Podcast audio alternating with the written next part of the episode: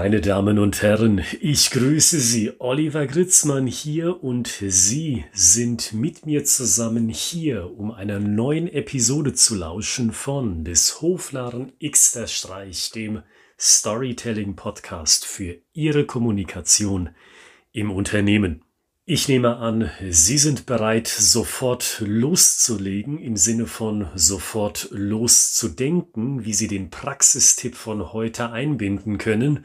Und genau deswegen will ich nach nur einem einzigen Hinweis loslegen mit dem Tipp, den Sie benutzen können in der Praxis. Der Tipp lautet, wenn Sie weiterhin interessiert sind an meinem Fachbuch, meinem ersten, nein, meinem zweiten Fachbuch Storytelling im Vertrieb, aus dem Haus Springer Gabler, dann schauen Sie mal in die Beschreibung dieser Podcast-Episode. Dort habe ich das Fachbuch, das ich eben angesprochen habe, verlinkt. Und schon möchte ich die Kurve machen, die Kurve hinbekommen zu unserem Praxistipp. Und ich bin mir sicher, beim Lesen des Titels, da haben Sie sich gedacht, ei, was haut der Herr Gritzmann uns jetzt um die Ohren? Storytelling ist nichts für Gemütliche. Und das ist ein provokanter Titel, den ich auch so meine. Das ist kein Clickbait, wie man modern heute sagt. Ich bin wirklich davon überzeugt, gemütliche, für die ist Storytelling nix. Weil ich erlebe es manchmal, dass ich Leute sagen höre, naja, ich höre mir mal den Podcast an, dann nehme ich den einen oder anderen Tipp mit und wenn sich's anbietet, dann benutze ich diesen einen oder diese zwei Tipps. Und genau dasselbe begegnet mir manchmal, Betonung, manchmal auch bei den Seminaren, die wir geben. Da bekomme ich entweder erzählt oder erlebe es selber, dass Teilnehmer sich einen ganzen Tag Zeit nehmen, also einen ganzen Arbeitstag will ich damit sagen, um im Seminar zu sitzen und genau dasselbe im Kopf zu haben. Naja, ich nehme mir mal hier ein oder zwei Tipps mit und dann schaue ich mal, vielleicht kann ich sie ja mal anwenden.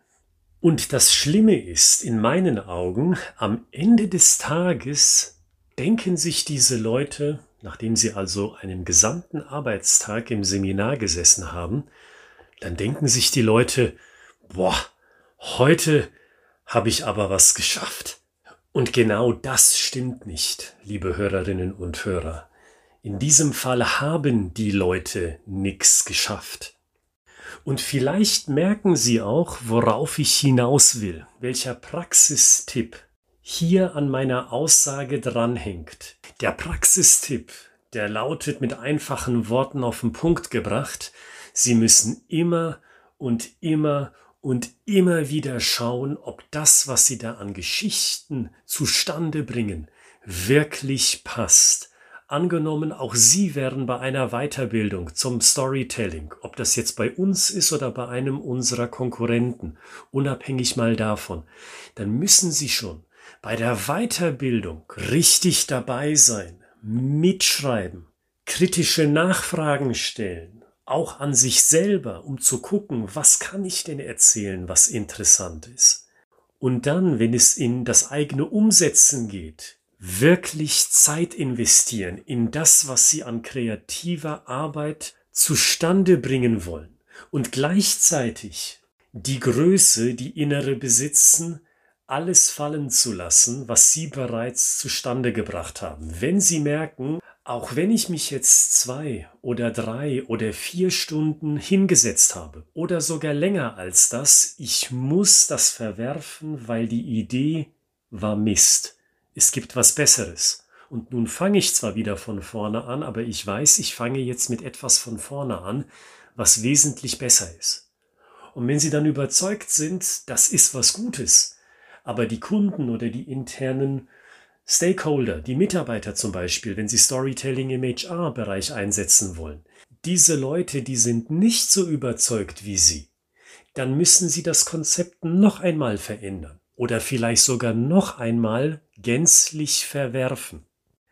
Und das ist die Attitüde, die ich Ihnen als Praxistipp mitgeben möchte. Sie müssen einen konstanten Veränderungsprozess gewillt sein mitzumachen. Den Begriff kennen Sie ja aus dem Berufsleben. in anderer Variante, also in einem anderen Einsatzgebiet, dieser konstante Verbesserungsprozess, den brauchen Sie auch für Storytelling.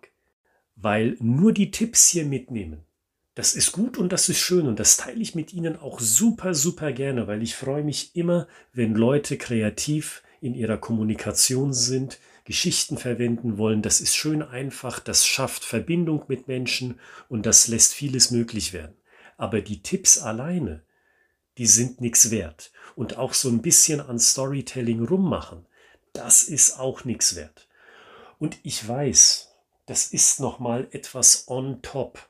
On top zu ihren ganzen Aufgaben, die sie im Beruf sowieso schon haben.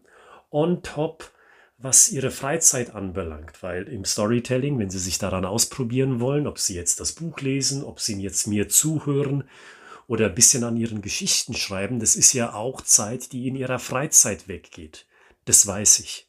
Aber trotzdem bedenken Sie, Storytelling, das ist nix für Gemütliche. Da müssen Sie klotzen. Insbesondere, wenn Sie Ingenieur sind, Rechtsanwalt sind, Lehrer oder Lehrerin sind oder andere Berufe ausüben, wo sie sehr Zahlen, Daten, Fakten spezifisch kommunizieren, wo sie sehr trocken, sehr unterkühlt, sehr abstrakt kommunizieren müssen.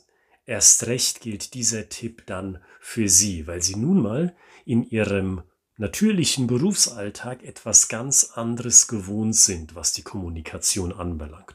Und das ist ja auch gut so. Ich will das eine mit dem anderen nicht vergleichen und bewerten.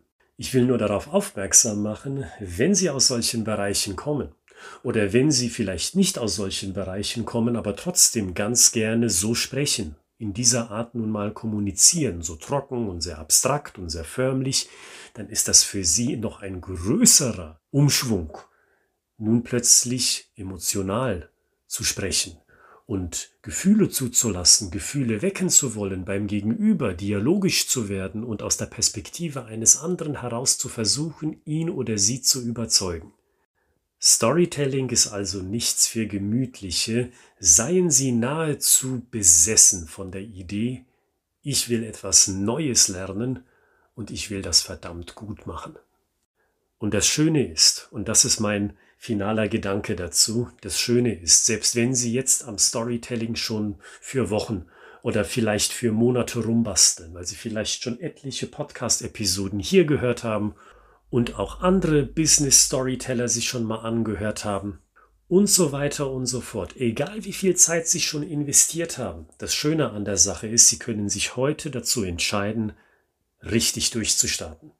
Es klingt wie ein Klischee, nicht wahr? Aber es ist die Wahrheit. Sie können sich jetzt dazu entscheiden, machen Sie sich doch einen Plan und sagen, ich setze mich einmal in der Woche für eine Stunde hin und kümmere mich um das Thema Storytelling. Und dieses einmal in der Woche, das ziehe ich auch durch, unabhängig von meiner familiären Situation, unabhängig von meiner beruflichen Situation. Machen Sie sich also einen Plan und seien Sie wie ein Besessener nahezu oder wie eine Besessene und haben Sie dieses Ritual, dieses wiederkehrende Ritual, um richtig, richtig gut zu werden in dieser Kunst des Storytelling. Das ist mein Tipp für Sie. Und mit dem Gesagten wünsche ich Ihnen eine großartige Woche. Mein Name ist Oliver Gritzmann. Den Link zum Buch, den habe ich Ihnen am Anfang der Episode genannt, beziehungsweise den Verweis, also in der Beschreibung dieser Podcast-Episode. Und wenn Sie mit mir persönlich in Kontakt treten wollen, dann schreiben Sie uns doch unter der E-Mail-Adresse, die wir extra für diese Zwecke eingerichtet haben, ich at schreibegeschichten.de. Bis Freitag, alles Gute, viel Kreativität und seien Sie nahezu wie ein Besessener.